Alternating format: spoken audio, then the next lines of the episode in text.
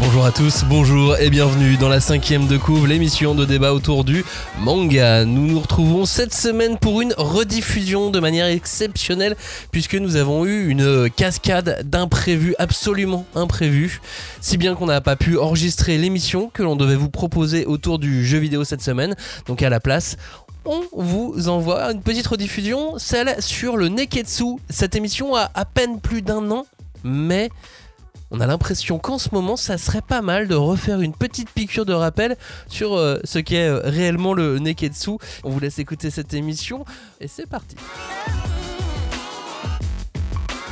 D'ailleurs, cette fois, on va plutôt parler notion, concept, et Julie va même utiliser des mots en, en japonais. Pourquoi? Parce qu'on va se demander ce qu'est le neketsu. Le sens est-il différent au Japon? Est-ce que je l'ai bien prononcé? Est-ce qu'en France, on a balbutié ce concept et qu'on dit très très mal neketsu? On va voir tout ça ensemble. On va même essayer de faire intervenir Naoki Urasawa, Hiroki Goto.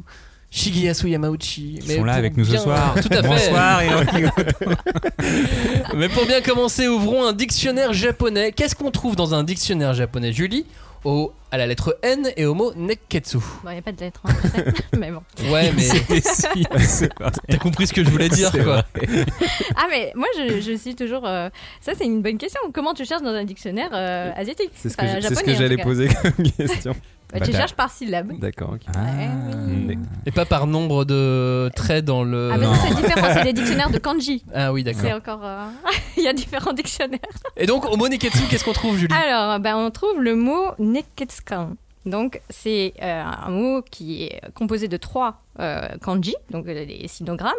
Donc, il- il- le premier signifie la chaleur, netsu, san, c'est ketsu, et homme, kan, mais c'est le mot chinois ancien, donc qui, dessine- euh, qui désigne l'homme, mais qui est également utilisé pour dénommer la dynastie Han. Donc, c'est une dynastie euh, de moins 206 à plus euh, 220 euh, j'ai- après Jésus-Christ, quoi. Mais pourquoi? Eh ben parce que c'est euh, une dynastie qui a eu un rayonnement culturel tellement grand que ça a euh, infusé jusque euh, en Corée, jusqu'au au Japon, quoi. Enfin, donc euh, tout ce qui venait de Chine à l'époque était, euh, comment dire, euh, baptisé Han, Kan, et même les kanji. Eh ben ça veut dire Ah, les mots utilisés par les, Han. Exactement. Voilà. Donc, neketsukan, c'est vraiment euh, à fond dans, dans, dans la culture euh, asiatique, très très très large. Bah, en fait, on peut dire que c'est enfin, un de mot cette partie-là du monde, quoi, ouais. Et surtout, ça veut dire homme passionné, parce que neketsu, bon, Hmm. ok, ça veut dire sans chaud, sans bouillant, Ouais. mais ça veut surtout dire que c'est quelqu'un qui est mu par sa passion, et surtout que ce quelqu'un est un homme. Ça vient pas de Neko, euh, Neko, genre le chat, le chat qui non, l'homme chat. mais Oh, mince. bah, dommage. Et Julie, avant de, avant de regarder dans un dictionnaire français, si je cherche le mot neketsu avec un seul K, je tombe sur quoi? Bah, en fait, ketsu, ça veut dire le cul. Donc, euh, c'est pour être sûr. fait la même chose. À taper sur Google Images, évidemment. Robin, si on cherche dans un dictionnaire français ou une encyclopédie collaborative, Alors si je prends la plus célèbre encyclopédie trouve quoi, par collaborative, euh, ça nous dit que le neketsu, euh, littéralement sans chaud entre guillemets, désigne un kenva et un procédé narratif employé principalement dans les mangas shonen et shosetsu, euh, les romans quoi. Donc rien à voir avec ce que vient de nous dire Julie. Non, on est plus sur euh, un schéma ou un procédé narratif. Ah, Bon, ah. on, on va voir, on va voir. Mais c'est quoi le neketsu? C'est la question de cette cinquième de couve. Et c'est parti.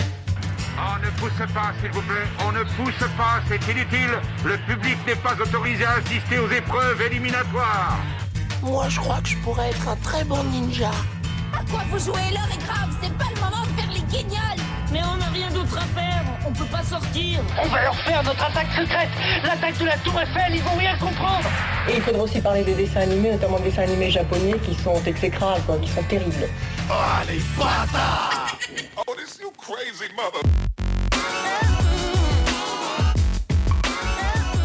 Bonjour à tous, re-bienvenue dans cette cinquième de couvre, l'émission de débat autour du manga. Cette fois-ci, nous allons disséquer, dépecer, charcuter et aimer le neketsu. Enfin, son sens surtout, sa définition. Mais avant, laissez-moi vous présenter les membres de l'équipe qui ont été sélectionnés. Cette fois-ci, elle, elle a la flamme du savoir incandescent. Fire Salut Julie. Salut Lui, il bouillonne de passion. Salut Johnny. Night of. Vous connaissez pas la Ino Team J'ai une super chanson pour vous. Et lui, tout simplement, c'est le feu. Salut Robin. Salut, ça va Ça va et vous? Ça va très bien. Si vous voulez réagir, si vous vous allez bien ou si vous allez mal aussi, hein, vous pouvez réagir avec le hashtag 5DC. Vous pouvez venir nous voir sur Discord. Vous pouvez aller voir Johnny sur Instagram si vous avez un petit coup de blues. Hop, une petite Ouais. discussion avec Johnny. En général, ça mieux. remonte le moral. En général, ça. Non, au début, vous avez un message automatique. Alors, Après, oui, on après, m'a- vous avez un message bizarre, mais ça, c'est on lui, m'a c'est souvent jugé sur ces messages automatiques, mais je vous réponds vraiment après, donc euh, n'ayez pas peur. Mais dès qu'il y a un message automatique sur nos réseaux sociaux, c'est Johnny qui l'a Ouais. programmé parce que nous, on sait absolument pas comment faire ça. Vous inquiétez pas, euh, je me suis déjà fait engueuler, mais qu'est-ce que tu me réponds? Bah c'est automatique, mec, euh, fais gaffe. On se retrouve aussi sur Twitter. Cherchez, vous nous trouverez. Comme d'habitude, selon l'app ou le site où vous êtes, n'hésitez pas à mettre euh, des étoiles, des cœurs, des pouces, des triangles et à, vous abonner. Des commentaires, évidemment. Puis à activer les notifications à chaque fois. Et oui. Voilà, ça La c'est- cloche, comme La cloche. C'est tout ce la qu'on cloche. vous demande. Activez la cloche. Vas-y, Johnny, fais du bruit. je connais pas la C'était lui la cloche. Au programme de cette émission, donc, cette question. Mais c'est quoi le neketsu? Et vous allez voir que la réponse n'est pas simple. Pourquoi c'est pas simple? Parce que le mot a évolué d'une part. C'est le principe des langues vivantes. hein. Oui. Ça évolue, ça bouge. Mais aussi parce que le mot a voyagé. Dictionnaire français, encyclopédie française, c'est déjà pas la même chose. Nous allons alors développer ces idées éclairées euh, sur son ou ces différents sens, les illustrer aussi, puis les comprendre avec vous, j'espère. Et quoi de mieux pour euh, comprendre un concept que d'aller à son origine? On dit d'ailleurs que très souvent c'est Osamu Tezuka, le papa du manga Il y a moderne, vraiment tout inventé, hein, c'est pas possible. qui a inventé le concept de Neketsu dans le manga avec, Même le béret euh, français. avec la nouvelle île au trésor. Vrai Pas vrai? Est-ce que le Neketsu est né avec euh, Osamu Tezuka, Julie? Bah, en tout cas, le mot e- existait avant. Donc, euh, on- comment dire? C'est- Déjà, ça pose des questions. Euh, sachant que déjà dès les années 1920-1930, il y avait avant les mangas euh, des revues pour les enfants. Et euh, dans ces revues, ben, il n'y avait pas encore euh, beaucoup de mangas, il y a- enfin, dans- au sens où il n'y avait pas d'histoire euh, avec euh, une, Des une- bulles et des bulles, dessins. des dessins. Il y avait parfois des illustrations, mais c'était majoritairement des romans. Et euh, donc, on, on- on sait qu'il y avait donc des, des romans destinés à un public jeune avec des valeurs. Donc, euh, ça pouvait être des mangas historiques, des mangas, pardon, ça c'est la déformation, tu sais. Le, roman historique, le roman d'aventure, euh, parfois même de la SF. Bon, bah, et, euh, mais euh, comment dire, il y avait certaines valeurs qui étaient mises en avant, qui étaient celles de l'effort, qui étaient celles de, bah, l'amitié, euh, qu'il fallait être une bonne personne, etc. Et puis bon, le contexte euh, étant celui qu'il était dans les années 20, années 30, il ouais. fallait aimer ton pays, la patrie, c'est tout. Et c'est vrai que euh, on a eu des petits moments où voilà, on va arriver à, une création de- d'une Enfin, une espèce de sphère euh, qui, qui, qui prône euh, tout ce qui est bah, un peu- le pire de, de ce qui est le, mi- le militarisme, Bah, le é- nationalisme. Ouais, c'est ça, c'est un état militariste. Ah, bah, Euh, oui. donc on t'apprenait finalement dans ces, dans ces bouquins. Ouais, la guerre, c'est pas si mal que ça. euh, il faut être un bon soldat, obéir. Et être passionné dans son devoir, quoi. Euh, pour, oui, le- oui, pour la patrie, quoi. entre Il y a, bah, Ouais, avoir le feu pour pays. défendre ta patrie Ouais, finalement. Et je pense qu'il y a euh, donc euh, enfin un auteur euh, qui euh, est un peu tombé euh, en désuétude, mais je pense qu'il y en a plein d'autres qui, qui donc qui s'appelait Miyazaki euh, Ichiu et qui À lui pas est confondre, connu. Ah oui non, pas avec euh, celui qu'on connaît et qui fait des très beaux voilà, très beaux films d'animation.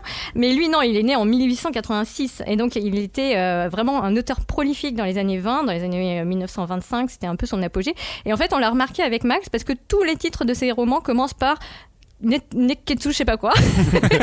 Donc, Oui, bah le mec il a annoncé la couleur. voilà, il euh, a annoncé la couleur et euh, bon, on a on a commencé à chercher euh, voilà euh, le, le pourquoi du comment, mais les termes nationalisme, reprise, euh, etc. euh, de son idéologie, enfin par d'autres idéologies, est quand même assez présent dans les textes qu'on a cherchés, donc euh, et qu'on a trouvé. Et puis en 47 arrive Tezuka. D'un coup, la N'est-ce pas, nouvelle la fraîcheur. C'est ça. Ouais. Nouvelle euh, île au trésor. Et qu'est-ce qui fait du Neketsu à ce moment-là, Julie? Bah, moi, je, enfin, euh, je pense qu'on a déjà beaucoup parlé, mais Tezuka, il avait ce- ce- cette volonté de recréer un univers, un, un imaginaire pour les enfants qui avaient subi la guerre. Et donc, bah, je pense qu'il a retravaillé toutes ces notions qu'on lui avait inculquées, lui, enfant, parce qu'il est, il est sorti de la guerre, il était à peine adolescent. Oui. Et euh, il, avait, il était très jeune quand il a sorti euh, la, nouvelle Île au Trésor.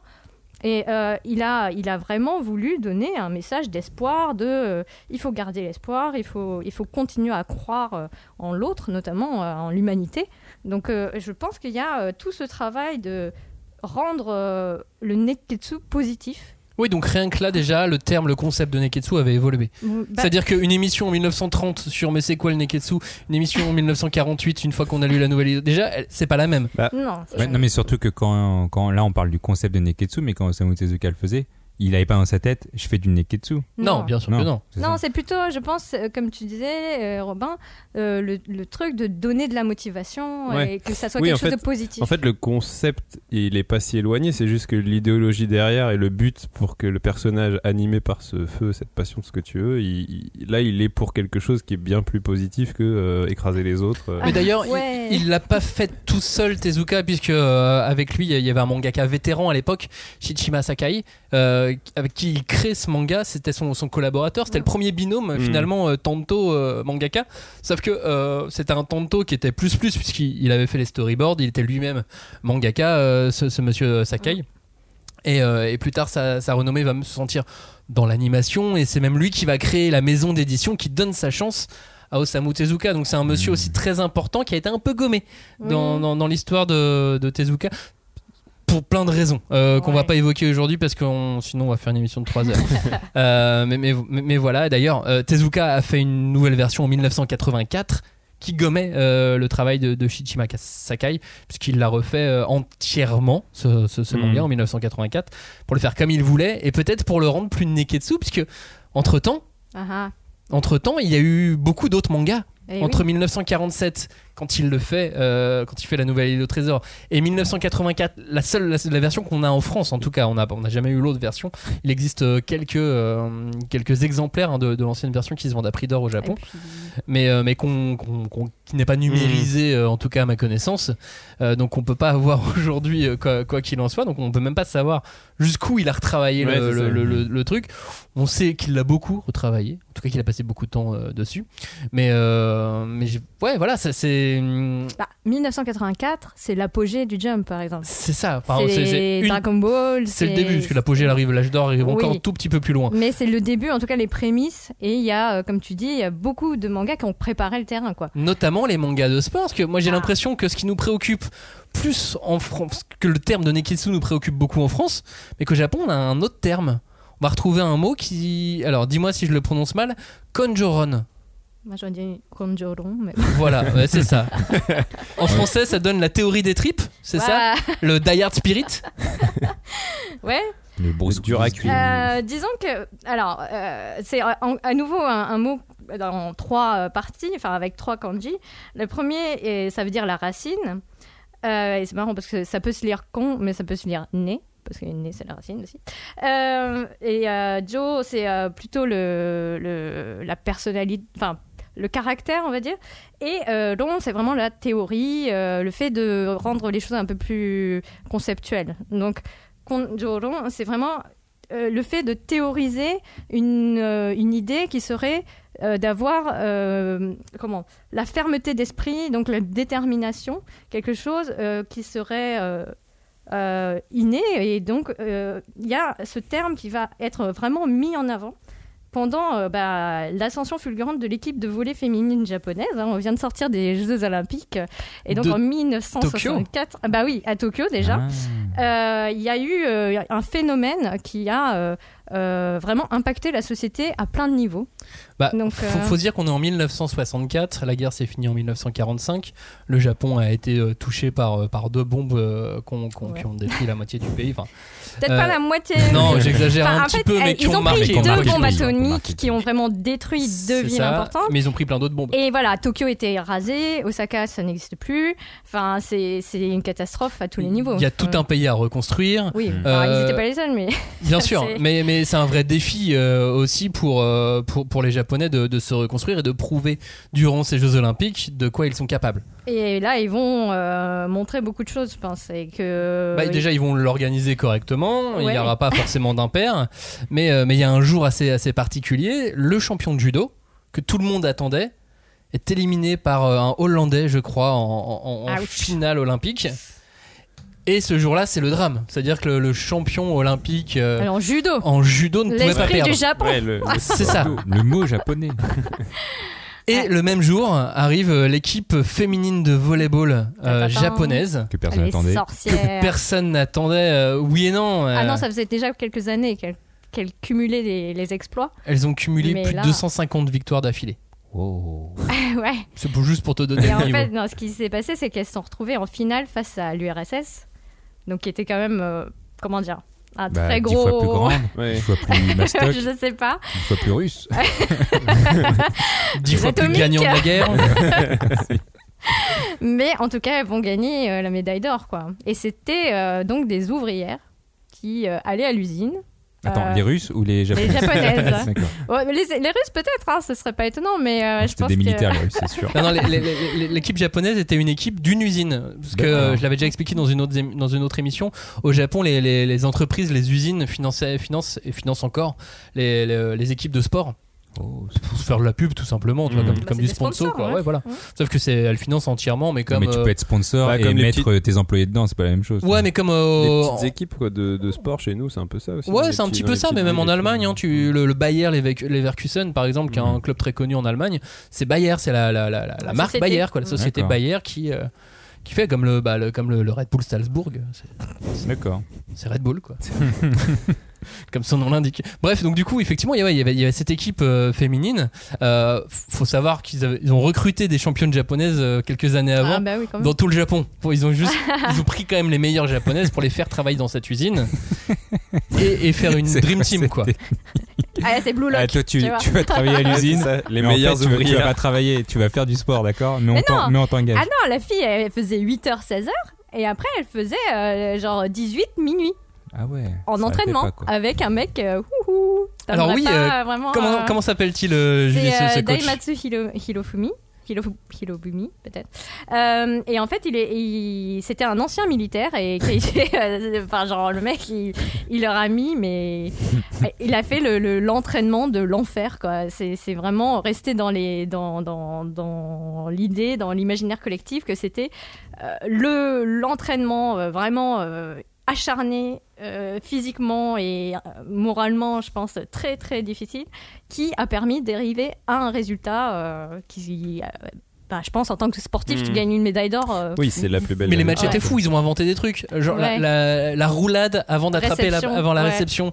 Ah ouais. Ça, ça n'existait pas. Elles l'ont inventé, elles l'ont fait, elles l'ont créé. La roulade avant la Non, mais- Hey. alors, Personne fait C'est ça, une, c'est un une technique de manga. Et c'est Eh là où on bah. arrive, c'est là où on arrive peu à peu au manga. C'est-à-dire qu'ils ont vraiment développé des techniques pour l'emporter. Mm. Ils l'ont emporté Avec de l'entraînement. avec des entraînements incroyables. Avec des, en, en Europe, en Occident à, à- à l'époque, euh, c'était même. euh, J'aime pas trop d'ailleurs la, la façon dont, dont- dont on en parlait, euh, comme pourquoi on entraîne des femmes comme ça. euh, bah, tu sais, c'était très macho, tu vois. Ouais. euh. Ils évidemment. vont pas, ils vont pas supporter. euh. Oui, alors qu'en Asie, bon, une femme, euh, Oui, c'est puis né pour surtout- travailler. hein.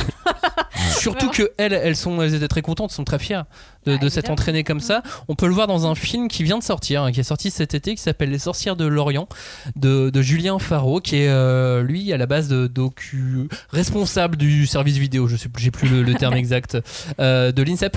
Ouais, Et euh, il s'est retrouvé avec des euh, Des rushs. des rushs ouais. qu'on lui a apporté, qu'un ancien entraîneur de, de, de volet lui a apporté en disant bah tiens quand j'étais à Tokyo en 64 euh, j'ai filmé 60. ça et tout. Tiens, au fait. Parce que les, les sorcières de l'Orient, c'est le. Comment dire C'est c'est un titre qu'on leur a donné dans la presse japonaise à l'époque. Mhm. Tellement elles avaient euh, d'exploits à leur actif et que c'était bah, presque Surna- magique, quoi. Ouais, ouais, c'est ça. complètement. Ouais. Mais c'est- complètement fou. Et, et donc, est arrivé ensuite les mangas. Les Ah. attaquantes, je donne le nom français. Les attaquantes qui est sorti en 68, Attaque. 4 ans après. Euh, Attaque number one. Ouais. Attack number one. euh, qui, euh, qui, qui donc a été traduit en Les attaquantes quand le dessin animé est arrivé en France, qui est sorti en 68. Ouais, juste après. C'est leur histoire. Ah oui, c'est leur, d'accord, euh, enfin ok. c'est leur histoire, c'est c'est elle quoi. Ouais. Les techniques et tout, tu peux retrouver, c'est euh, c'est- ils ont Le repris vraiment des- design. Ouais. Ils ont repris et ensuite Jeanne et Serge vient aussi Ouais, ça inspire. Attaque de- à You. vient aussi de, de, de là et derrière entre temps entre Jeanne et Serge et, et- et les attaquantes, tu as 15 mangas de volleyball féminin. Ouais, Mm. c'était vraiment. C'est euh, incroyable et ils ont tous fonctionné euh, relativement bien. Et il y avait C'est beaucoup. Enfin, c'est devenu un, sport hyper populaire. euh, vraiment euh, dans ces années-là. quoi. Bah, Jusqu'en 2021 Ouais. où elles ont totalement échoué en poule. euh, Ah, c'est pas grave. c'est plus le même niveau malheureusement. Mais, euh, mais voilà, malgré tout, tous les mangas, on se dit mais pourquoi, pourquoi Jeanne et Serge c'était connu? Pourquoi il, y avait, pourquoi il y avait des mangas Pourquoi le volet de volleyball ça, féminin? ouais. le volet. Bah euh, voilà pourquoi il y avait des mangas de volleyball en féminin? fait, c'est- très drôle. Je sais pas si t'as vu, euh, il disait qu'en en France, quand ils ont passé Jeanne et Serge, bah, il y a eu quand même un appel. Bien coup, sûr. euh, plein d'en- le d'enfants ont souhaité euh, voilà, euh, aller s'inscrire dans les clubs de volley, mais ils n'avaient pas du tout les infrastructures, donc ils étaient débordés et ça n'a pas du tout marché. Parce qu'en plus, ils étaient là, ils comprenaient pas, ils n'avaient pas compris que c'était en regardant un dessin animé japonais que les enfants avaient eu envie de s'intéresser à ce sport. Et après, ils ont vu la réalité aussi de ah ouais, c'est pas comme dans le dessin animé. et Il faut beaucoup s'entraîner d'ailleurs. Ouais. Ça fait mal aux mains. Et ça fait mal. ouais. Puis les licences, elles coûtent super cher, ça coûtait 500 euros. euh, mais non, tu pouvais le faire en UNSS. Non, mais nous, on fait pas ça. nous. Nous, en UNSS, en ça coûtait province. rien, ça coûtait 15 balles à l'année. Non, mais surtout, là, toutes ces attaquantes là, qui ont gagné euh, les JO, etc., elles ont rien touché en droit dérivé. Moi, je trouve ça dégueulasse. euh, parce qu'en soi, on a, on a- c'est grâce à elles que tout ça, tout ça, tout ça s'est passé. Elles ont pas eu d'argent. Je suis sûr qu'elles étaient même pas payées pour leurs entraînements là, de 18h à. Bah, je t'encourage à voir le film du coup, Les Bah, Sorcières de Ah, l'Orient. mais oui. C'est un documentaire. qui est toujours dispo au cinéma. Mm. Mais alors, faut avoir un emploi du temps assez adaptatif pour euh, Ouais. pouvoir C'est la séance de 11h. Ouais, tu sais, je serais bientôt viré. Ouais, non, peu ça. 15h30. Ouais, je crois que euh, là, c'était 15h30 à Paris dans un cinéma dans le 10e. un peu obscur. Mais j'ai vu, euh, il y a des séances partout en France, hein, mais euh, dans des grandes villes. Mais euh, voilà, il faut, faut, pouvoir, faut, faut s'adapter pour pouvoir aller le, aller le voir. Exactement. Euh, du coup, l'origine du Neketsu, ça vient de Tezuka, de livres pour enfants du début du 20e, et du sport féminin, et donc du manga de sport tout court. Bah, euh, je vais revenir sur euh, une conférence que Naoki Urasawa a donnée en juin dernier. Bon, c'était en visio, hein. mais c'est parce que euh, il, a, il y a une exposition sur le, le sport et le manga. Qui, actuellement, Lausanne, en Suisse. ouais, en ce moment, elle est à Lausanne, mais je crois qu'elle a été aussi proposée à Angoulême il y a quelques Hmm. années. Ouais, c'est possible. Ouais, et, euh, et en fait, euh, bah, lui, euh, bon, bah, il, il était très content de parler de- des mangas qu'il avait lus étant enfant, quoi. Et pour lui, avant le Neketsu, il y a eu euh, ce qu'on a appelé le Spokon, donc euh, l'esprit sportif. Bah, Suppo, c'est Spotsu. Donc, euh, ouais. Bah, pas en France, hein. Suppo, c'est pas ça. je je te le dis, hein. mais- Non, je savais qu'il l'a fait ça. Mais bon, et euh, ça commence donc avec un, un manga de judo en 1952 euh, qui a été publié donc de 1952 à 1954 dans un magazine qui n'existe vraiment plus. Et euh, donc c'était Iga Kuriku de euh, Eiichi Fukui et c'est vraiment l'ancêtre de tous les mangas, euh, on va dire Neketsu, parce que c'est surtout euh, l'ancêtre de tous les mangas de sport quoi. Mm. Euh, c'est euh, c'est une façon, enfin comment dire rétro- rétrospectivement, euh, on peut se dire que le manga de sport, c'est ce qui a permis de continuer à transmettre des valeurs positives euh, aux enfants à travers un médium qui leur est adapté, mais qui euh, donc échappe à tout ce qui est euh, propagande, nationalisme, qui est évidemment proscrit euh, sous occupation américaine. mais qui finalement reprend les mêmes, euh, les, les mêmes codes que les premiers euh, que oui, les mais il n'y a premières pas. histoires, mais sans la partie nationaliste Voilà, euh, militariste. On va quoi. dire c'est quand Mm. même un peu euh, purgé de toutes ces idées.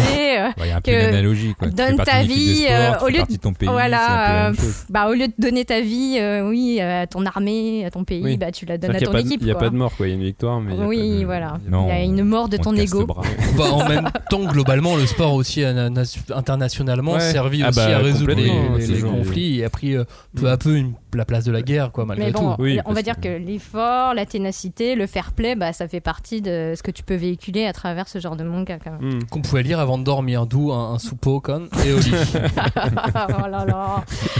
Moi, j'appelle pas mes enfants comme ça. Allons un peu plus loin, allons maintenant dans les années euh, 60-70. Mhm. Il y a eu des mangas de sport aussi à ce moment-là? Ah bah là, il y a vraiment Toujours le boom du genre. Enfin, parce que euh, je pense que de 1958 à, euh, bah, aux années 80, euh, il devait y avoir une pelletée de mangas. Je suis désolée, je ne peux pas fournir de, de chiffres euh, euh, sûrs et certains.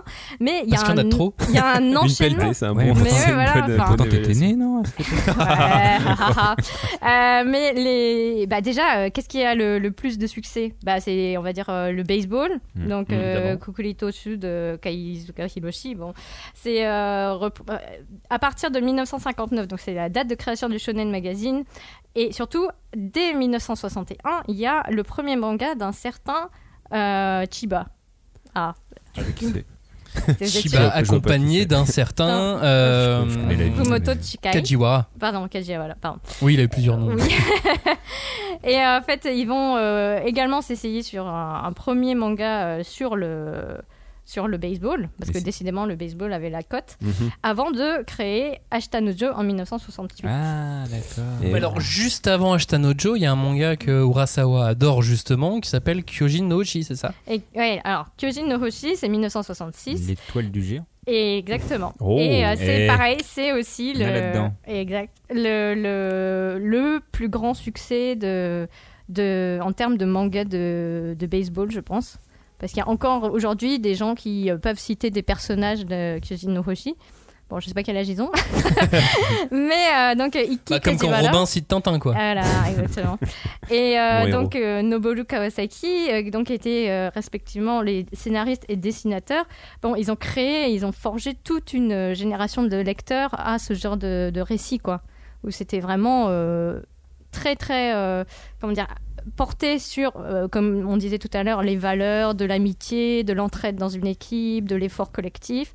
Mais euh, en plus, avec cette idée qu'il y a euh, le héros qui doit affronter l'image de son père qui était lui-même un héros de, de baseball. Mhm. Donc ça collait parfaitement à l'époque.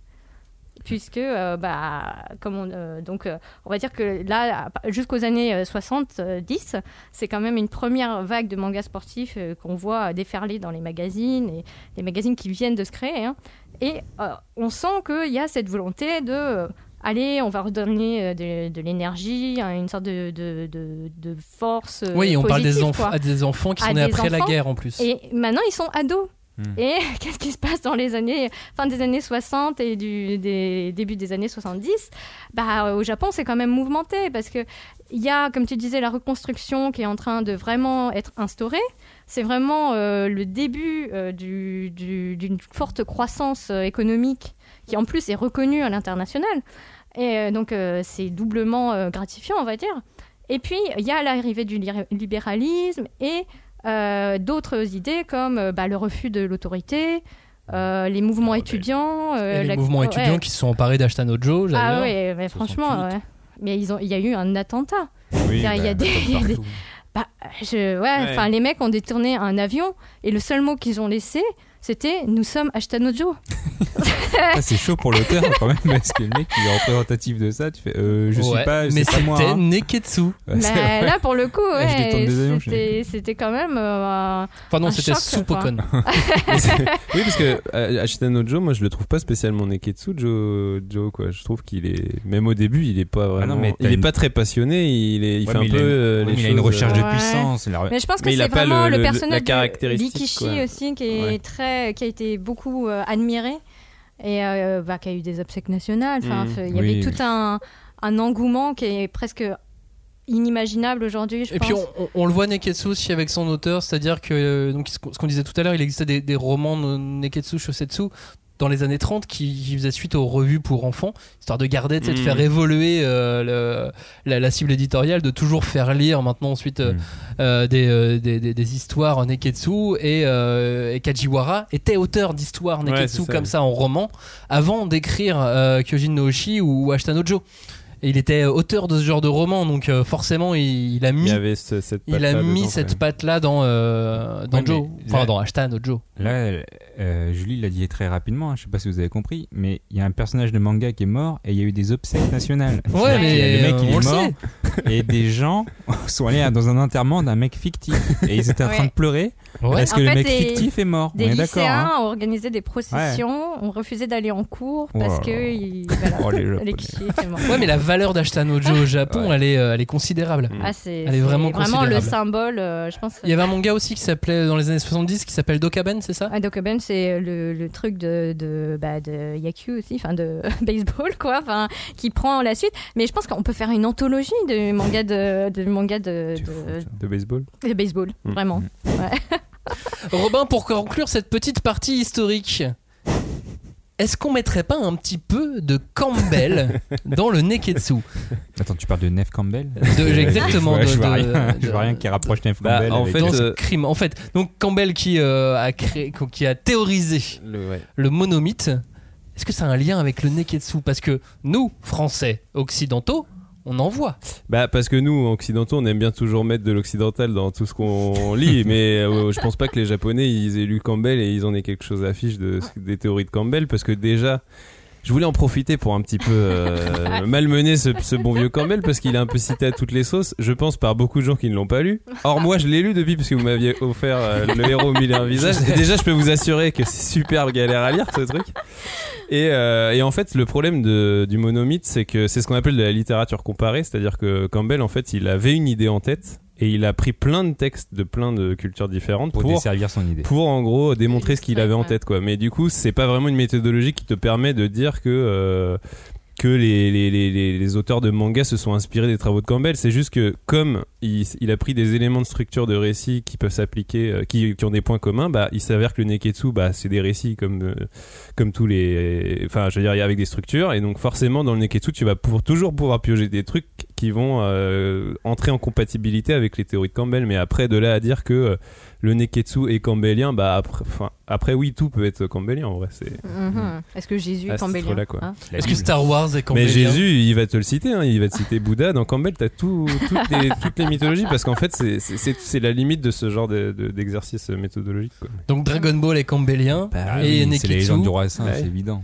tout comme euh, le jeu de dames. Le- Le jeu de la Ah dame. oui, tu vas loin. le jeu de la dame. Non, il y a j'aurais- eu- t'avais pas suivi sur les réseaux sociaux, il y a beaucoup de gens qui ont fait Ah, mais le jeu de la dame, en fait, c'est un vrai neketsu. Ah oui, si, je me rappelle de cette histoire. Effectivement, elle est incandescente. Bah, comme la saga des Wings. Il y a bientôt la saison 2 qui arrive, je vous le dis. Voilà. si, si- si vous y attendez, bah, elle arrive. Bah merci beaucoup Johnny de cette information. Je vais en profiter pour faire un petit intermède un peu actu. Je ne sais pas si vous avez vu récemment, mais tous les mangas qui sortent, ou en tout cas beaucoup de mangas qui doivent sortir là euh, depuis la rentrée, sont tous décalés. Ah. Ah, on repousse d'une semaine suite euh, à euh, quelque chose indépendant de notre volonté. Mm. Un problème de fournisseur nous, euh, nous oblige à repousser tel manga de deux semaines. Euh, ah, tel manga est en rupture, nous allons pas pouvoir vous offrir euh, des nou- le, le- le- le tome avant quelques semaines, voire mois. Pourquoi Comment C'est quoi ce bordel Mais oui, pourquoi il y a plus de papier Il y a plus de papier. Il n'y a plus de Il y a plus papier. de papier. Pénurie Ah. actuelle de papier, de carton. Alors pénurie, c'est un grand mot. oui non c'est pas vraiment C'est pas une vraie pénurie. Il y a du papier. Euh, Il y a du papier. Il y a moins de papier carton, de carton. Mm. Et les explications sont assez multiples euh, sur ces reports de sortie, mais, mais globalement, c'est vraiment pas tant que ça que tant que ça la, la faute des éditeurs. Il y a des erreurs humaines. Attention, l'erreur est du- euh, humaine. Mmh. Mais euh, mais il n'y a pas que ça. Il y a l'augmentation de la consommation des bouquins. On en parlait cet été dans, dans, dans Mm. l'émission qu'on a faite sur, sur les Et ventes. ouais. C'est complètement fou. Ouais. C'est-à-dire que des, des éditeurs qui avaient prévu du stock pour un, un manga sur un an et demi, deux ans, Non plus rien. n'ont plus rien. en six mois. Ouch. Compliqué. Mm. Autre chose, euh, vous savez qu'on n'utilise plus de plastique pour euh, faire des pailles Ouais, ou des gobelets Tu, tu, Ouais, tu. c'est vrai, on- Eh ben on utilise du papier et ah. du carton Mais pour les cotons-tiges aussi. et même pour les cotons-tiges. C'est vrai, c'est vrai. Et les c'est les mêmes arbres. Ah, j'en utilise plus. C'est- Et, et en plus, le carton, il y, a- il y a un truc qu'on- qu'il faut savoir sur le carton, c'est qu'on peut pas encore vraiment faire du carton recyclé. On peut faire du papier recyclé, Hmm. mais euh, le carton, ça demande euh, de la matière un peu plus euh, pure, un peu plus euh, dure.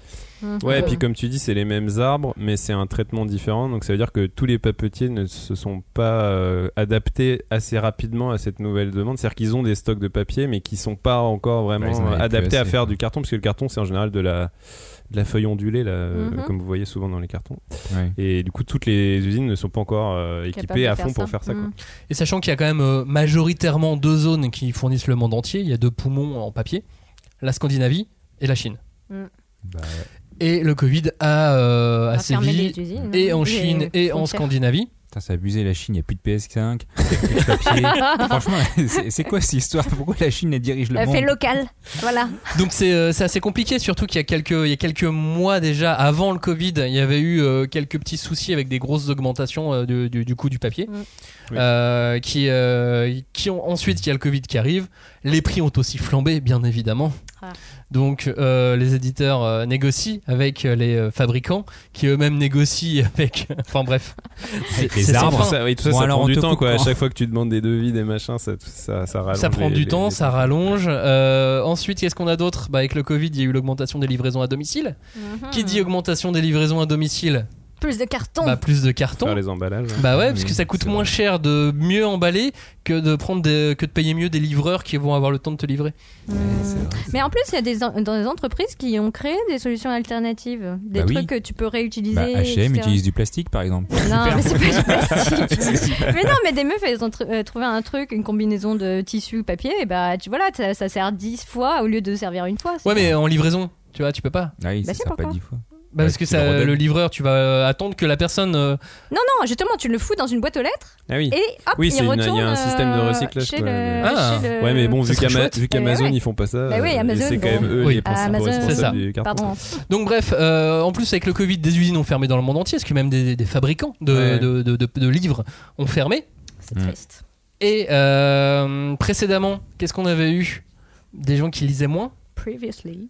Parce Bah. que euh, le numérique arrivait, donc on n'achetait plus de journaux. Ouais. Donc on a arrêté de fabriquer autant de papier pour les journaux. Puis d'un coup, avec le Covid, on a décidé de racheter des journaux. Oh là là. Mettez-vous d'accord, merde. Non mais voilà. Donc du coup, non mais c'est- c'est c'est quand même incroyable, c'est-à-dire que des usines ont dû euh, faire des licenciements économiques, etc. Euh, ont, dû se, des ont, dû, ont dû jeter, détruire des, des, euh, des machines, réduire leur, euh, leur, leur capacité de, de production et les réaugmenter derrière. Ouais. Bah oui, c'est ça, ils étaient en sous-régime et ils doivent se remettre en, En sur-régime maintenant. Donc c'est- compliqué pour tout le monde. Il n'y a pas de faute en fait. Euh, sans compter des problèmes internes chez des très gros imprimeurs, hein, genre chez un des En ce 1. qui concerne le manga. ouais. De- p- pour le manga, il y, a eu, y a eu un très gros problème euh, qui, euh, qui a causé aussi beaucoup de retard chez, chez l'imprimeur numéro 1, un des pros, en tout cas, un des En trois Italie, premiers euh, ouais. en, en Italie. Et euh, des problèmes de transporteurs aussi en ce moment en France. Mm. Avec des pénuries de main-d'œuvre, on n'arrive plus à trouver de chauffeurs. Et donc, euh, bah, parfois, il y a. C'est juste les, livra- les, les livreurs ne, les- ne se présentent pas pour venir récupérer Hmm. les cartons. Hmm. Ouais, ils se présentent plus aux usines. Ils se a- présentent plus aux usines. les stocks sont là, mais il n'y a pas de, il y a pas Euh, de bah les récupérer. Ah, c'est comme dans les bars. Les gens en veulent plus. euh. C'est ça. Et, et On donc, la du- bière et puis ils viennent pas. Et donc du coup, les pas bouquins ça. sont pas livrés et les process euh, des offices et ainsi de suite et des, euh, des Bah, sans stocks. Euh, Attends, attends, attends. T'es en train de dire que là, il y a un One Piece Collector 99 qui est à l'usine qui a pas été cherché. Je peux y aller. Peut-être. Peut-être. Ça se trouve, c'est vrai. Ou peut-être pas. Euh, Mais quoi qu'il en soit, il y, a des, euh, il y a des vrais problèmes aussi à ce niveau-là et les process font que euh, si c'est pas là le jour J, bah c'est décalé d'une à deux semaines. Ouais, parce qu'en fait, les délais euh, de planning euh, des imprimeurs ont été augmentés pour justement mieux anticiper tous ces tous les, les aléas dont Max vient de parler. Et ça fait que bah du coup, il n'y a pas de pénurie de, de matières premières, c'est-à-dire que les arbres sont toujours là pour faire le papier, ça il y a pas de problème pour ça, mais c'est juste que euh, comme les délais, tous les plannings ont été rallongés, bah du coup ça, ça crée des, des, des décalages, il y a des systèmes de ouais d'embouteillage, d'accordéon, de tout ce qu'on veut, enfin ça crée voilà des Sachant de ce que j'en sais en plus, chaîne. les forêts sont, su- plus- sont relativement bien gérées et globalement sur un arbre à couper, on en replante deux. Donc euh, en plus, il y a même pas euh, tant que ça à avoir peur à ce Oui, sujet-là. mais ça, c'est des, euh, C'est c'est juste des arbres le qui sont plastique. élevés juste pour ça. C'est pas, Bien sûr, Oui, mais bon, forêts, ils captent du c'est pas des CO2 quand même. hein. de 800 ans. Non, ils captent du CO2 quand même. Mm. Voilà, si vous aviez des, des- des questions et des interrogations au sujet de tous ces retards et ces reports euh, dans le manga, euh, ouais. maintenant vous savez pourquoi. Mais Neketsu à vous, les imprimeurs. Alors, est-ce qu'au Japon, le neketsu c'est utilisé? Revenons un peu à, à notre sujet. Est-ce qu'on est qu'on dit neketsu partout? Enfin, Oh là là, c'est vachement neketsu Dragon Ball. Est-ce qu'on dit ça au Japon, euh, Julie? Euh, en tout cas, moi, dans le dictionnaire, ce que je vois, c'est plutôt neketsukan. Donc, euh, c'est un mot qui est quand même lié à l'idée du masculin. Euh, mais peut-être que neketsu, c'est un mot nouveau. Moi, je sais, bah, Ah. dans, le, dans le Sentai, moi je sais qu'on dit neketsukan pour force rouge. Yes, c'est le leader. C'est le mec. C'est ça. mais, euh, mais je suis. Si, en tout cas, quand par exemple, j'ai rencontré Hiroki Goto, Mhm. j'avais des questions, c'est des questions de français. Euh, Hiroki Goto, c'est un illustre rédacteur du, du- du- en chef, rédacteur en chef du, du Shonen Jump. Et, et donc, il sait de quoi il parle. hein. Et donc, je lui ai parlé de Neketsu et il m'a pas regardé bizarrement. hein. Il m'a répondu, il m'a dit oui, oui, euh, bien sûr, le Neketsu c'est très important. Euh, vous savez quoi, les- les- un bon auteur du Jump doit maîtriser le Neketsu. Ah ouais, c'est ça. Hein. Ouais, je sais pas ce qu'il voulait dire.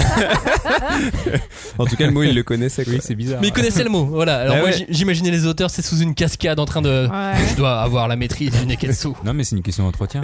Vous maîtrisez Neketsu. Ouais, t'inquiète. Euh, bah plutôt avec Word et Excel. c'est les trois trucs que j'ai moi. Je connais bien. Bah moi j'ai l'impression puisque euh, si on parle de manga puisqu'on est quand même une émission un podcast de débat autour du manga Même euh, si on compare beaucoup de films. Mais vas-y, vas-y, continue. continue. mais euh, Neketsu euh, bah de- d'après ce que j'entends euh, j'ai pas l'impression que c'est un terme qui est spécifiquement propre au manga que ce soit au Japon euh, enfin il est plus propre au manga chez nous au Japon j'ai plus l'impression que c'est euh, une expression du langage courant quoi qui désigne euh, bah justement ouais, quelqu'un qui est passionné euh, Bah, j'en ai entendu parler dans l'animation aussi, moi, effectivement. Ouais. Bah, moi, j'ai l'impression que c'est plutôt un mot du jargon de l'industrie euh, manga animé, quoi. Donc, euh, qui a. Comment dire que, en tout cas, si on dit neketsu à quelqu'un euh, en dehors du contexte du manga, il comprendra euh, ce que tu veux dire. Mais euh, quelqu'un qui travaille ou qui parle de- régulièrement du manga euh, aura plus une idée précise de de- d'exemples, euh, il pourra enchaîner euh, sur la discussion, je pense. Euh, parce que, enfin, en tout cas, comment dire, euh, le, le mot donc euh, netsu, euh, donc le qui forme la première partie du, de neketsu, c'est euh, quand même une de une famille de, de kanji euh, avec euh, comment dire en rapport avec le feu parce que ça veut dire brûler, euh, comme nous on brûle de passion. Enfin, c'est les mêmes images quoi. Donc c'est toujours quelque chose qui véhicule quelque chose de passionné, de de chaleureux, donc parfois jusqu'à l'exagération, mais tout ce qui est la ferveur, tout ça, c'est exprimé par une famille de mots qui Mais- commencent tous par, par ce, kanji-là. mais du coup c'est pas un mot que tu dirais genre je sais pas si t'as un pote T'es au Japon et t'as un copain ou qui, a un peu cette, qui a un peu cette particularité là d'être très passionné, très euh, voilà. euh, euh, tu vas jamais dire qu'il est neketsu, c'est pas un- une expression qu'on utilise tu vas euh, dire qu'il est pour définir quelqu'un. Non, mais tu veux dire qu'il est tu otaku, peux c'est dire la euh, passion. neketsukan ga aru, mais ça peut être effectivement un autre euh, domaine. Genre, il est passionné, euh, je sais pas moi, d'archéologie, euh, d'histoire. Mais, mais euh, je pense que si tu parles avec quelqu'un qui euh, euh, est otaku, que tu parles de manga, il va dire Ah ouais, euh, dans telle histoire, euh, j'ai bien aimé le côté neketsu. Enfin, c'est Ah, donc quand ils, même. ils vont le dire quand même. Parce que, en fait, moi, moi c'était ça le, le truc, c'est que j'étais persuadé que neketsu c'était un mot totalement japonais que les japonais disaient et qu'on a repris au Japon je, et qu'on a repris en France, pardon. Je me rappelle de, je sais pas, moi, quand on avait lancé la, la, la, la soirée de, de My Hero Academia, je suis sûr, et je, je- je m'en rappelle, Ahmed Agne avait parlé de, du neketsu, du shonen neketsu, et pour moi, au moment où il l'a dit, bah, je fais, bah, c'est un terme japonais que les Japonais utilisent et qu'on met en France parce que c'est un truc important. Alors, et là, avec cette émission, je me rends compte qu'en fait, c'est plus ou moins les Français qui ont répandu le terme parce qu'en Bah. vrai, les Japonais, ils l'utilisent pas forcément. Mais je pense que c'est quelque chose de jargonnant parce que comme shonen, seinen, c'est ça permet une catégorisation, une segmentation de ton produit en fait. Ouais, mais au Japon, tu dis, euh, c'est un neketsu? Bah, je pense que c'est un des adjectifs qui peut être utilisé pour parler du manga, mais ça va pas avoir la même dimension peut-être économique que nous on lui porte. Ou genresque. On va, Voilà. on va Ouais, y revenir dans, dans, dans un instant parce que euh, moi, quand j'ai rencontré Shigeyasu Yamauchi, je me la pète. hein, Ah ouais, je parle de mes rencontres. C'est qui déjà le créateur de Broly. Ah ouais quand même. Ah Le mec qui n'existait pas dans le manga. Qui est pas canon quoi. Il l'a créé, quoi. Le mec qui est plus Neketsu que le Neketsu lui-même. Le mec qui a inventé C'est le verre dans les super guerriers. Ouais. Euh, je lui ai demandé, euh, un peu provoque comme ça. euh, Non, mais monsieur Yamauchi, l'animation c'était mieux avant quand même. Mais je, oui. je- je lance une Salaud, question, ouais. tu vois, un peu provoque comme ça. Et il me dit, pour, pour livrer ma, ma vision des choses, je- disons que dans les séries d'action et d'aventure à l'époque, même si j'ai l'air d'un vieux combattant en disant ça et que j'ai l'air mal poli, mais il y avait du neketsu dans les personnages. Un sang bouillant qui se voyait littéralement dans la mise en scène, dans les histoires, un côté intense et tête brûlée qui crevait l'écran et que nous, on ressentait en travaillant dessus et nous-mêmes, on avait le neketsu en nous. Voilà. Ah. Donc tu vois, il, il- Donc, ça a s'utilise nek- quand même. il a dit Ouais. Mais neketsu. c'est un mec du jargon. Mais Oui, bah ça. complètement. Et puis bon, euh, je pense que ça. Enfin, en fait, moi, ça me fait penser à l'idée de, de métier passion, tu vois. C'est Ah ouais, ah bah, animateur, je pense que ouais, tu dois avoir le neketsu souvent toi, je pense, pour, euh, pour travailler. Tiens, Euh, donc, si, je dis que l'idée du canevas narratif, dont on a euh, évoqué euh, l'existence en début dans la définition Ouais. Wikipédia euh, en, en début d'émission, ça n'existe pas au Japon ce canevas narratif. Tu l'as pas trouvé toi, Julie, en faisant tes recherches. T'as Ah, pas vu euh, quelqu'un qui fait ah Neketsu, c'est un canevas narratif pour le manga. Bah, pff, non. Enfin, il y a peut-être des gens qui le disent, mais ils sont minoritaires quoi. Je, je ne l'ai pas vu. Je ne l'ai pas lu. Euh, mais moi, ça me fait penser quand même, euh, encore une fois, à Oula Savoir, hein, toujours lui, qui, euh, lui, euh, en revanche, note une évolution d'un autre terme, donc du, du terme konjo, puisque on en parlait des tout à l'heure, voilà. euh, le sens premier, c'est quand même le tempérament, donc quelque chose qui serait inné, qui serait propre à une personne. Et euh, lui, il note que à travers, donc notamment euh, l'exploit de 1964 et euh, la façon dont l'idée de Konjoron, donc la théorie de l'effort, s'est vraiment diffusée dans la société japonaise, au point que c'est comment dire, ça a créé des techniques managériales dans les entreprises, enfin, ou dans les dans les lycées, tu vois. Euh, euh, je, je pense que c'est aller petit à petit vers le sens de la persévérance, de la ténacité, et donc quelque chose qui s'acquiert par le travail, par l'expérience, par l'effort, mais vraiment dans la douleur, quoi. Mm. Donc euh, c'est- euh, c'est marrant parce que en plus konjo, enfin je pense que c'était un mot qui était à la mode dans les années 60 pendant la, la grande période de la reconstruction parce qu'il fallait euh, avoir des bonnes bases. Donc, euh, puisque donc le konjo c'est sur la racine aussi, Euh, il fallait être solide sur ses appuis pour euh, créer l'avenir quoi. Enfin, je suis désolée mais je pense qu'il y, a- il y a un peu de ça. Et donc euh, par exemple un des, des titres phares euh, des années euh, 70, c'est Dokonjo Gaeru. Euh, c'est un manga humoristique mais avec euh, qu'on a traduit en français euh, par euh, une grenouille avec un sacré tempérament. Parce que, ouais, voilà, et c'est l'histoire d'une grenouille qui fout la merde qui, euh, qui euh, fait des siennes quoi et qui euh, euh, réagit un peu comme euh, je sais pas Calvin et Hobbes euh, avec euh, euh, Alors que si on l'avait ouais, appelé. Fire Frog, ce serait un peu, ce serait un peu Crazy classe. Frog, euh, eh oui. mais bon je sais pas ça a peut-être marché hein. Je prends plus Fire Frog que Crazy Frog, hein, Ouais, personnellement. Vous, vous aimez pas la musique. vous. Bon, alors. Est-ce que le Neketsu est un genre? Ah. Moi, je pourrais dire oui. Ah, moi j'étais totalement sur oui. non. Je pas. Mais Joe, si je te dis qu'à partir du moment où on peut rassembler des mangas sous une même bannière Ouais. et ressortir tout un tas de points communs, Ouais. c'est donc un genre. Comme le hentai, pareil. Franchement, c'est pareil. ah bah ouais bravo Non Vous êtes Bah pas d'accord bah moi je dirais oui au sens où le neketsu c'est reconnaissable et donc ça devient critiquable donc euh, il y a un auteur euh, qui est pas très connu en France qui s'appelle euh, donc euh, Kazuhiko Shimamoto qui lui s'est amusé à le tourner en ridicule euh, euh, dès euh, 1984 avec euh, Hono no Tenkosei, donc euh, l'élève euh, comment dire euh, qui, qui est transféré d'un autre lycée. Donc le nouvel élève euh, en feu quoi déjà et, euh, et un de- une de ses séries phares donc c'est la plume de feu qui a été euh, un petit Donc peu il a pris les codes traduite en communs du 2001. Neketsu mais pour le tourner en dérision. Donc ah, complètement, que- c'est complètement ridicule. C'est-à-dire que c'est un mangaka qui veut euh, tout faire, mais euh, puissance 1000, quoi. Et donc, euh, bah, c'est c'est- c'est- c'est débile.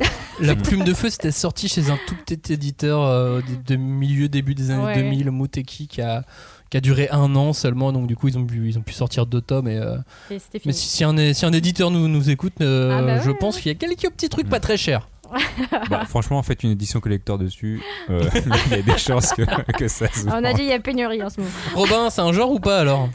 Bah moi j'ai envie Toi, de à partir, à dire. à partir du moment où les japonais ne le comment dire, il ne le verbalisent pas comme un genre, j'ai un peu du mal moi à le considérer comme un genre quoi. Après ou alors c'est quelque chose que nous en tant que français Mais on, si, regarde, on- Shonen Jump, il a dit euh, est-ce on que a tu créé- maîtrises le Neketsu Oui, mais il, a, il en parle pas comme un genre, il parle d'une espèce de concept, tu vois, genre, euh, Mhm. tu vois, même Ouais. euh, le, cet auteur là qui, Qui faisait les tourne romans en, en dérision Ah non, oui. les, Ouais. les, les codes, est-ce qu'au fond de lui il dit je, je, je tourne en dérision le neketsu? Non, il, il tourne en dérision, je sais pas moi, un, Un état d'esprit. un état d'esprit, un Ouais. truc. Mais est-ce qu'il tourne en dérision un, un genre euh, narratif spécifique, Bah, tu si. vois C'est, Je bah, pas. après, c'est- il y a une nuance quoi, mais c'est. Il y a une nuance, je, Une je- nuance je- très je- fine, je suis d'accord parce coup. que même si on, si on reprend effectivement cet auteur du début du XXe siècle, euh, Ichiro Miyazaki, euh, il faisait de la SF, Neketsu, il faisait du Ouais. nationalisme, Neketsu, effectivement. Il faisait des Et en fait, genres avec Neketsu. T'en- T'enchaînes sur ce que j'allais dire parce que effectivement, et je sais pas pourquoi j'étais en train de penser à, à Psyrene et je me suis dit est-ce que c'est un manga Neketsu? Ou est-ce que c'est un manga de SF Et il y a un moment, en fait, il y a un genre qui prend le pas et Psyrene, c'est la SF qui prend le pas. Et il y a des mangas où c'est le Neketsu qui prend le pas. Hmm, Sur. Psyren, je pense que l'auteur a une maîtrise du Neketsu qui est très rare. Alors que c'est la SF qui compte. Il a formé toute la nouvelle vague actuelle du Shonen Jump. euh, Lisez Psyren. Et ben Bien évidemment, lisez Psyren. Le débat, le débat est là. Euh, donc si, si c'est non, sinon c'est c'est pas un genre, c'est quoi? C'est une notion? Bah, moi, j'étais partie sur l'idée que c'était un schéma narratif et que ça concernait donc pas tant le contenu, euh, mais vraiment la structure d'un récit. Et bon, à ce moment-là, c'était l'écueil campbellien, quoi. Mais, dans ce cas, tu veux dire, euh, genre le héros, c'est toujours un héros euh, où il En- manque ouais, quelqu'un de sa en- en famille. apprentissage, euh, il est nul au début, il devient Attendez, on va faire les codes après. Ah oui, oui, pardon, d'accord, désolé. Bah, moi je dirais, pour revenir à ce que je disais juste avant, c'est littéralement, je reprends le terme, Neketsu ou Neketsu-kan, c'est, ça désigne bien un personnage et pas un récit, quoi. Donc pour moi, un shonen Neketsu, enfin un Neketsu, c'est, un récit, mais qui est toujours porté par un personnage Neketsu. Je veux dire, Mm. Fais juste une expérience de pensée, tu remplaces le héros de n'importe quel shonen Neketsu par Shinji de Evangelion. Est-ce que ça reste un Neketsu, tu vois? C'est. Ça met le. Ça refroidit direct. Tu vois, genre, euh, est-ce que vraiment on peut Attends, considérer. j'essaye que- d'imaginer Shinji dans un tournoi. Dieu. Dans un Tenkaichi. Budokai. Ouais. Je suis trop nulle. Donc Ah, du coup, je- bah, c'est tout ça pour dire que Rendez-moi euh, ma maman. c'est pour ça que je reviens au fait que c'est davantage un concept, un état d'esprit, comme tu disais, Max, puisque euh, qu'un genre, puisque euh, surtout dans le shonen, on sait que c'est les personnages et a fortiori le héros euh, qui fait l'histoire. En fait, c'est pas tant, euh, il est pas, euh, il est moteur dans l'histoire, le, le héros du, du shonen et du shonen Neketsu. Tu vois, il subit pas l'histoire qui lui arrive. Donc, est-ce qu'on Ah. peut vraiment dire que c'est d'abord un schéma narratif ou d'abord un personnage, un, un- Non. une attitude de personnage? Non, mais en fait, c'est intéressant. Un combo des deux, je pense. Ah ouais? Bah oui, parce que s'il n'y a pas de tournoi, il n'y a pas de Neketsu, du coup. Ah, ah, tu vois, le tournoi, c'est pas un personnage, donc. euh, euh, mais oui, mais ça peut être un lieu commun. Et, euh, Mais ça, c'est ta définition. Ça Ouais. dépend dans Valkyrie euh, Apocalypse. Apocalypse, le tournoi est limite un Et personnage. regarde dans le Ah. Gun, Gun Last Order, il y a un tournoi et c'est pas un shonen Neketsu.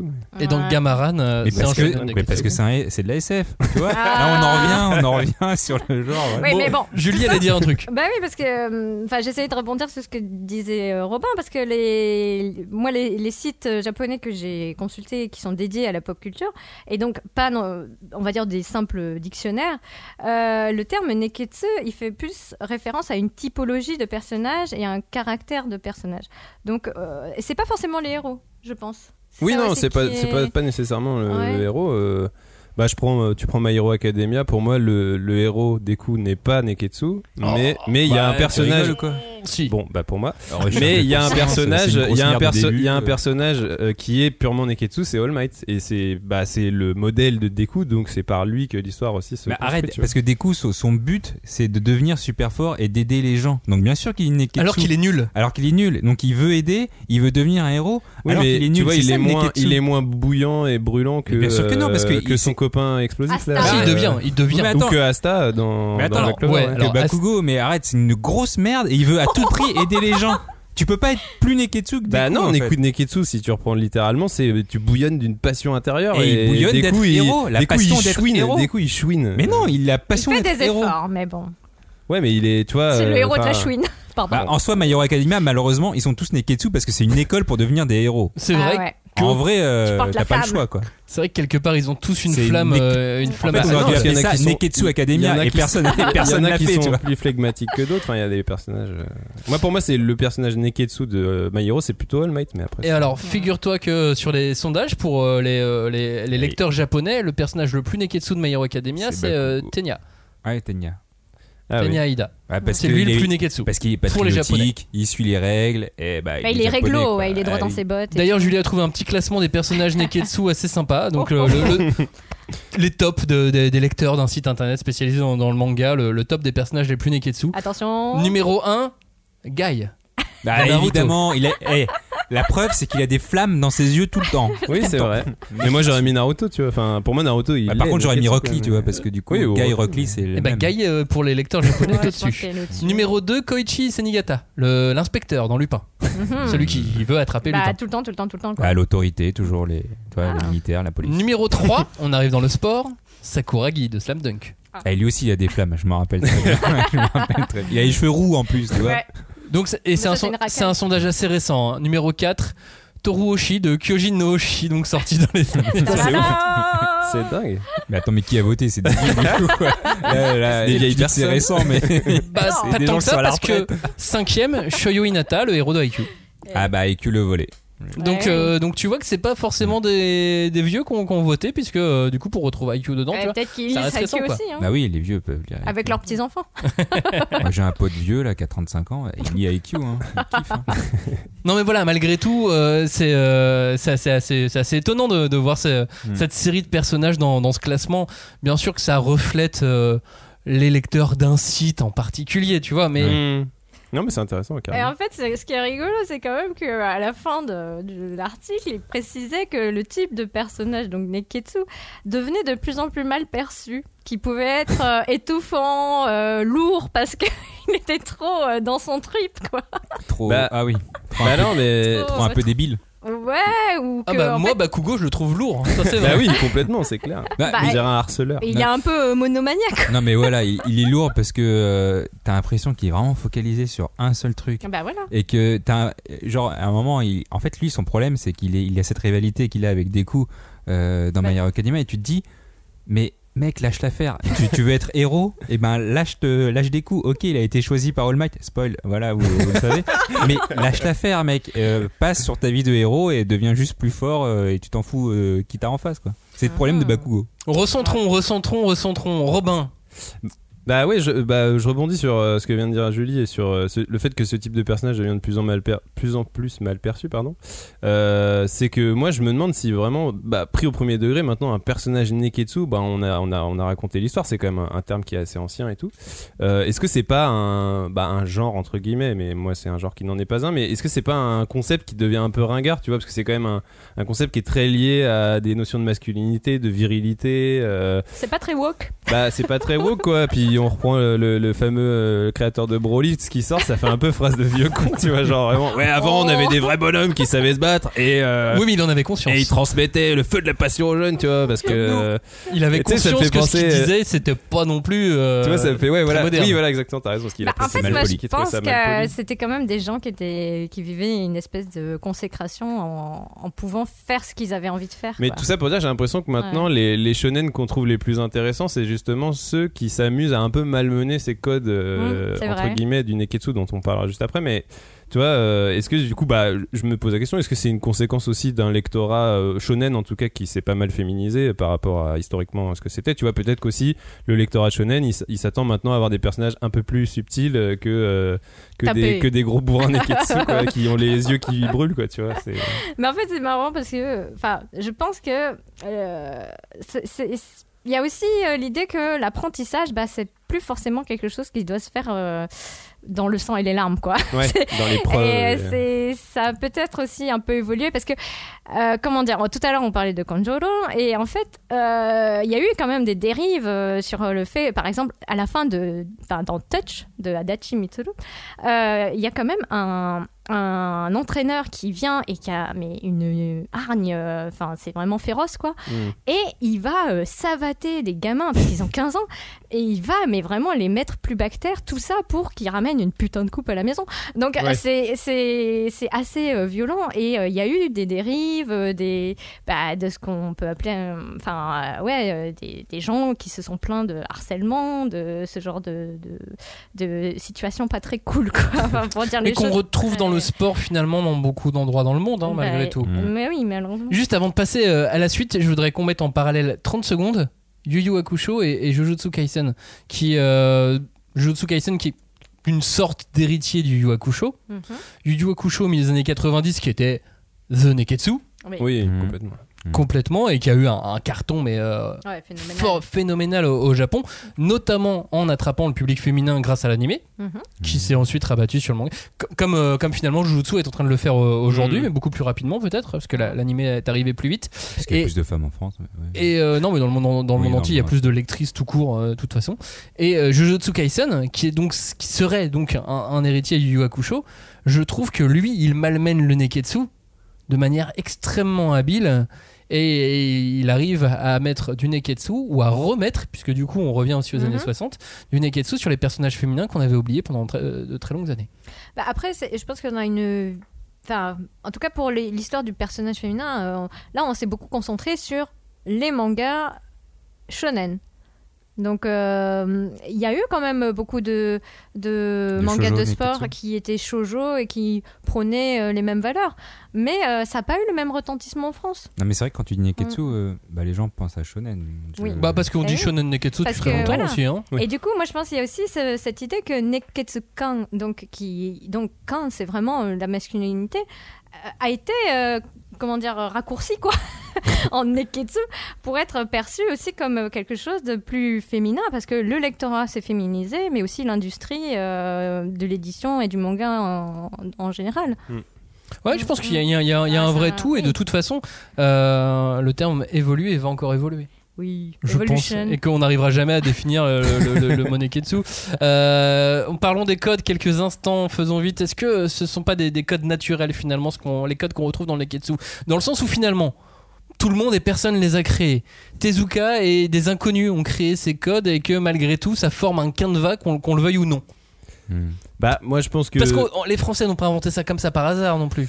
Bah, je pense que c'est peut-être un, un truc qui s'est. Bah, on parlait de Campbell, euh, où on a agrégé des choses autour d'un espèce d'état d'esprit qui, qui nous a permis d'agréger des codes, entre guillemets, mais c'est peut-être nous qui les avons créés. Moi, si je devais juste citer le code principal, pour moi, euh, ce serait euh, le Neketsu, c'est la passion.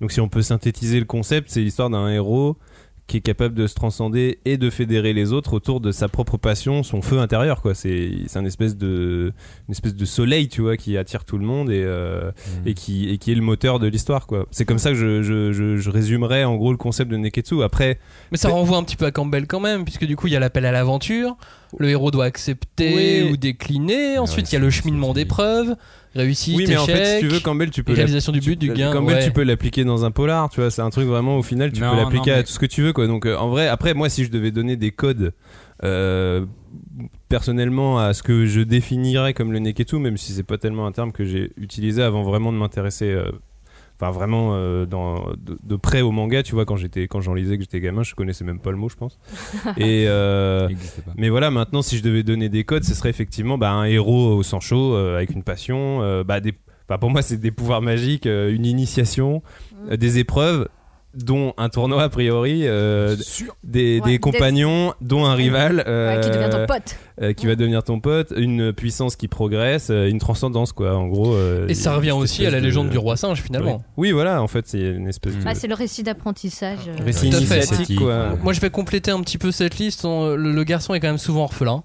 Ou vit séparé de ses parents, la recherche du père est Oui, quand même un thème vrai, c'est récurrent. Il y a dans un le- problème avec la famille. Ouais, clairement. Avec le père. Il y a une quête qu'il veut absolument réaliser, quels que soient les obstacles. Le euh, je veux devenir le meilleur sumo, Oui. je veux devenir le meilleur Je quelque vais chose. trouver One Piece Mm. 99, pardon. Collector. Je vais trouver le One Piece 100 aussi, ça c'est le prochain, la prochaine or. étape. Euh, donc il doit être euh, honnête, innocent, naïf. Ah, c'est beau. pur Il doit être doté de Ouais. capacités ou de pouvoirs hors normes, parfois magiques. Donc c'est Mhm. suffit d'avoir des pouvoirs, mais euh, Mais pas c'est forcément. dès hors le norme. début. Ouais, oui voilà. c'est pas Forcément magique Et c'est euh, surtout hors peut- norme. ouais ouais Tu vois, euh, Asta dans, euh, Ah bah oui dans il Black Clover, c'est hors norme. ça le rend hors norme, norme c'est parce qu'il a pas de. Euh, donc, oui, les amis durant, durant la quête, la lutte contre le mal, les, les, premiers, as- les premiers adversaires qui deviennent des compagnons, c'est aussi un Ouais. poncif, tu vois, qu'on retrouve. Mm. Et euh, c'est souvent le personnage Neketsu qui arrive à la convaincre Mm. D'être. oui euh, par sa par sa passion c'est ça. euh, Non, non, par sa débilité. Oui, oui. tu- tu- tu Et il y a évidemment autant de contre-exemples que d'exemples. oui voilà c'est ça C'est ça qui, est aussi très, Mhm. très intéressant. Il y, a- il y a- il y avait le tournoi, ça t'en t'en a parlé. Euh, il y a aussi le moment où, quand il est sur le point de, de perdre ou de mourir, Mhm. il a son envie, son Neketsu qui se révèle et qui lui permet de passer, Mhm. euh, de, de passer l'étape. Et puis, il y a- puis il y a toute la transcendance. Le, le principe, moi, enfin, pour moi, le shonen neketsu, dans, dans, dans la manière dont je l'ai toujours entrevu, c'est que le, le personnage doit euh, effectuer une quête de transcendance Et- pour s'élever au-dessus des autres êtres humains, pour utiliser son gain, pour réussir euh, à apporter ce qu'il voulait apporter et à accomplir son but. Et finalement, son but personnel égoïste n'est peut-être pas la finalité, n'est jamais quasiment la finalité d'ailleurs. Mhm. Et c'est pour ça que je voulais pas laisser Max parler parce que ça, résume ce que je voulais dire. Parce que, toi, parce que toi, en fait, tu voulais, tu disais que le point principal du Neketsu c'était la passion, sauf que tu as enchaîné très rapidement sur le fait que tu as la transcendance. Maxime reparle de transcendance et moi, c'est vrai que pour moi, le Neketsu, ça se résume en, en trois mots, c'est le dépassement de soi. Et pour moi, le Neketsu, c'est totalement ça, c'est la, la transcendance si tu fais qu'un mot, mais le dépassement de soi si on est en, en bon français. C'est ça en fait euh, le Neketsu. Tu vas au-delà de ce que de ce que tu es, de ce que tu peux être, etc. Voilà. Mhm. En France, comment on utilise ce mot On l'utilise comme on vient d'en parler avec, euh, avec Johnny. Est-ce que euh, est-ce qu'on on a fait une création d'esprit Frenchy ou d'esprit occidentaux avec ce mot? Bah, je sais pas, mais moi j'ai recherché et c'est vrai qu'a priori le terme euh, il apparaît pas forcément très rapidement en France. J'ai vu vite fait, il y a des Au commentaires. milieu des années en- 2000 peut-être hein? Non mais Ouais. 2000, 2006, euh, tu trouves sur des forums un mec qui a dit un jour Neketsu, on sait pas d'où il l'a sorti, toi. Il a, il a peut-être lu une traduction quelque part, mais euh, j'ai Ah, l'impression qu'en ouais, France, C'était une traduction. en France, on utilise le shonen Neketsu, mais Julie, tu nous le disais au Japon, c'est pas forcément. un- Bah, en tout cas, moi, répandu, j'ai trouvé dans un dico euh, du manga français, hein, édité en 2008. Euh, donc, euh, Donc là, assez ancien finalement. euh, Bah ouais, maintenant. Non mais c'est important justement, tu vois, dès 2008. Mais donc, je vous la lis en entier? Vas-y, dis. dis- Neketsu, adjectif. Littéralement sang brûlant en japonais. Devenu un qualificatif dans l'univers des mangas, ce terme induisant exaltation est aujourd'hui synonyme de survolté, trépidant, épique, voire déjanté. Il s'applique par- en particulier aux œuvres des séries shonen avec un léger glissement de sens. Au Japon, en effet, le qualificatif neketsu induit clairement l'idée d'agitation, de délire à la manière d'un Texavri. Ok ah là là là là Tandis qu'en France, Neketsu est davantage associé au thème du dépassement de soi, bravo Johnny, Et du voilà. courage, de l'implication, voire du sacrifice. Autant de vertus qui rejoignent la mystique virile du combattant telle qu'elle est prônée dans l'imaginaire traditionnel japonais et qu'au Japon, on évoquerait plutôt à travers des termes comme Neshin, donc le cœur brûlant, ou Ishokeme, se donner corps et âme. Ah oui, ça je connais. Voilà, Bah, c'est Eh une oui. belle définition. C'est une belle définition. Enfin, assez, hein. assez complète. Non, mais on retiendra. Tex Avery. ouais, je pense que c'est surtout ça qu'on va Le monde fou, quoi. Ouais. Bah, Avec la bouche qui descend. Ouais.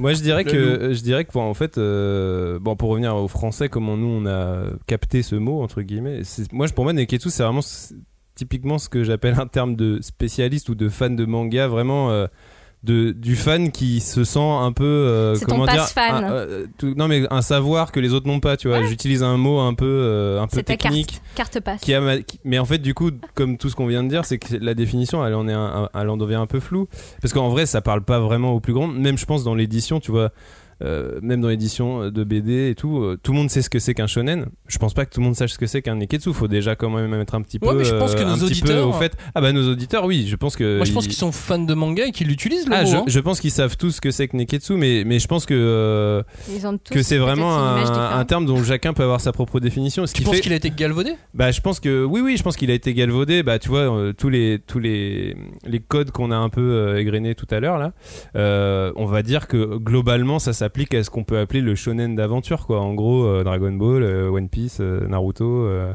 tu vois et, et donc pour moi je pense que quand aujourd'hui un français un fan de manga un peu spécialiste utilise le terme neketsu il a ça en tête quoi il a en gros en tête un shonen du jump ou un shonen tu vois avec tous ses codes avec le héros les pouvoirs et tout Et dans le milieu de l'édition manga et au, ni- au niveau de l'édition manga, je pense pas que euh, que ce soit un terme qui soit vraiment si, euh, en, tout cas, euh, segmentant entre guillemets. J'en avais parlé à, Satoko Inaba, qui est la directrice éditoriale des éditions Glénat manga, et elle me disait elle que bah elle sait elle sait bien ce que c'est que le neketsu.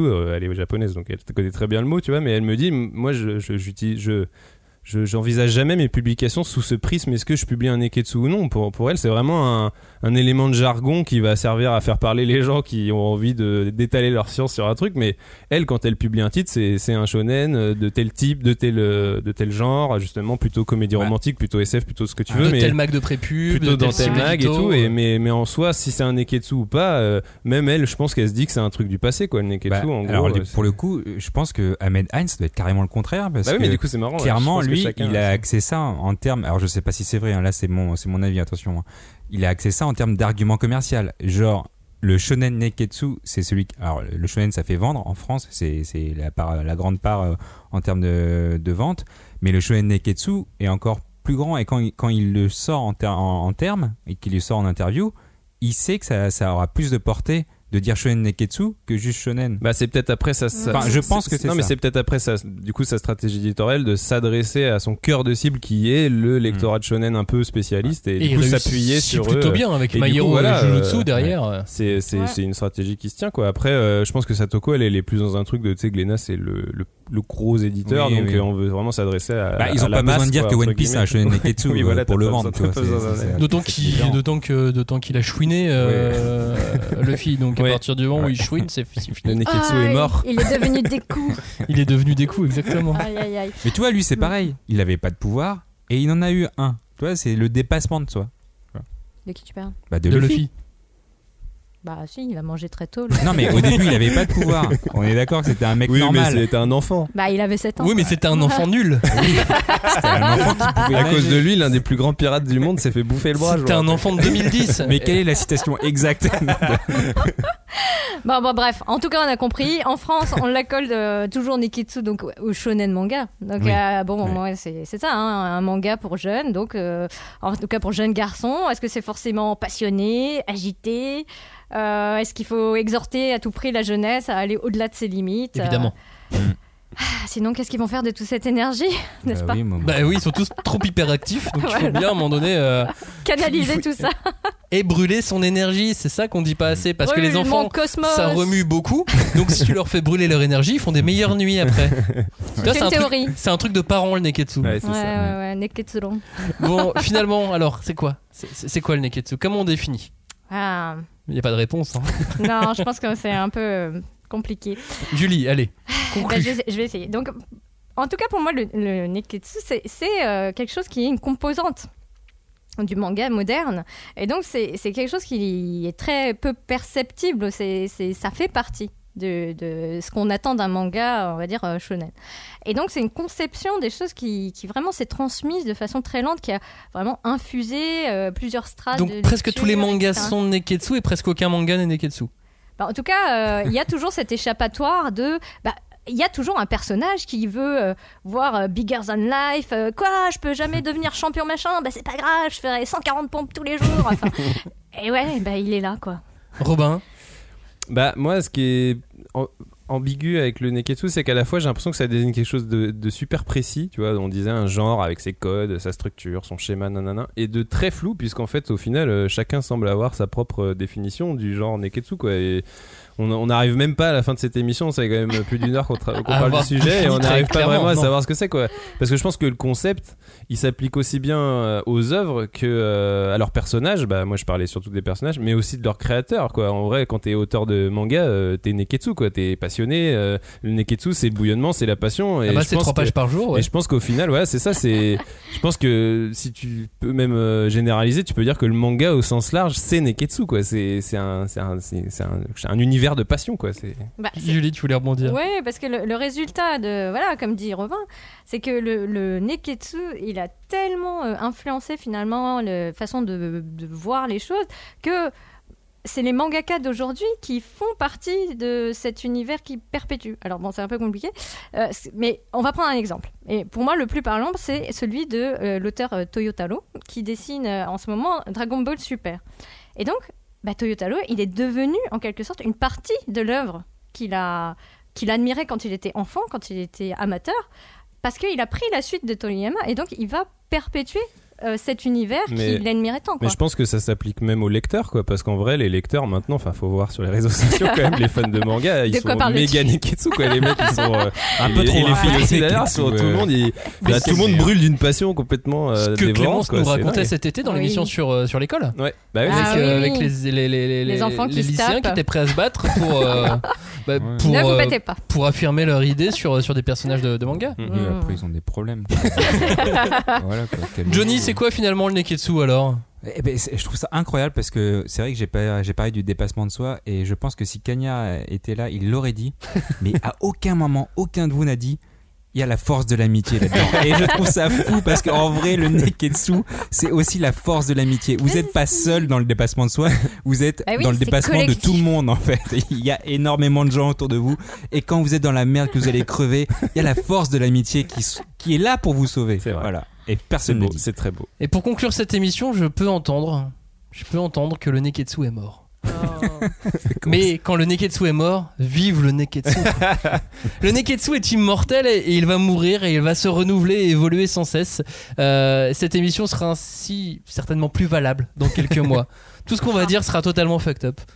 Et elle redeviendra. et elle euh, pertinent. redeviendra pertinente quelques années après. Phoenix. Et ça va peut-être revenir dans, dans quelques années si on a de la chance. Mais voilà, le, le- le neketsu, c'est euh, C'est le feu. c'est le feu, c'est bouillant, c'est la passion, c'est l'amitié, c'est un, énormément de choses. C'est t'as aussi un canvas, mais euh, mais je pense qu'il n'y a plus aucune définition valable aujourd'hui. Ah, tout simplement. Et, et je pense que euh, oui, il faut pas faut pas forcément l'utiliser à tort euh, ou, ou à raison, mais, euh, mais voilà, utilisons utilisons-le. C'est c'est un mot de la langue. Bah ouais, En fait, c'est presque de la. On fait presque de la philo là. hein. C'est-à-dire qu'on est en train de définir un concept quoi. Et finalement, Oh, euh, arrête, il y a un mec qui va sortir ça. là, C'est hyper diffus quoi. Non mais en vrai c'est ça quoi. C'est ça qui fait que c'est beau. C'est que c'est c'est c'est à la fois euh, é- euh, évident et, Et diffus. et très flou quoi. Tout à fait. Merci d'avoir écouté cette cinquième de couve. J'espère que cette petite piqûre de rappel vous a fait du bien, même si vous aviez déjà écouté cette émission une première fois. Ça fait jamais de mal de- d'écouter deux fois la même émission. Non, mais surtout que là, en plus, il y a quand même des notions un petit peu, un petit peu importantes. Euh, la semaine prochaine, on se retrouve pour une émission euh, light, pour une Club 5DC. Et puis, euh, on revient dans deux semaines avec une très grosse thématique. Bonne semaine. Ciao. Salut.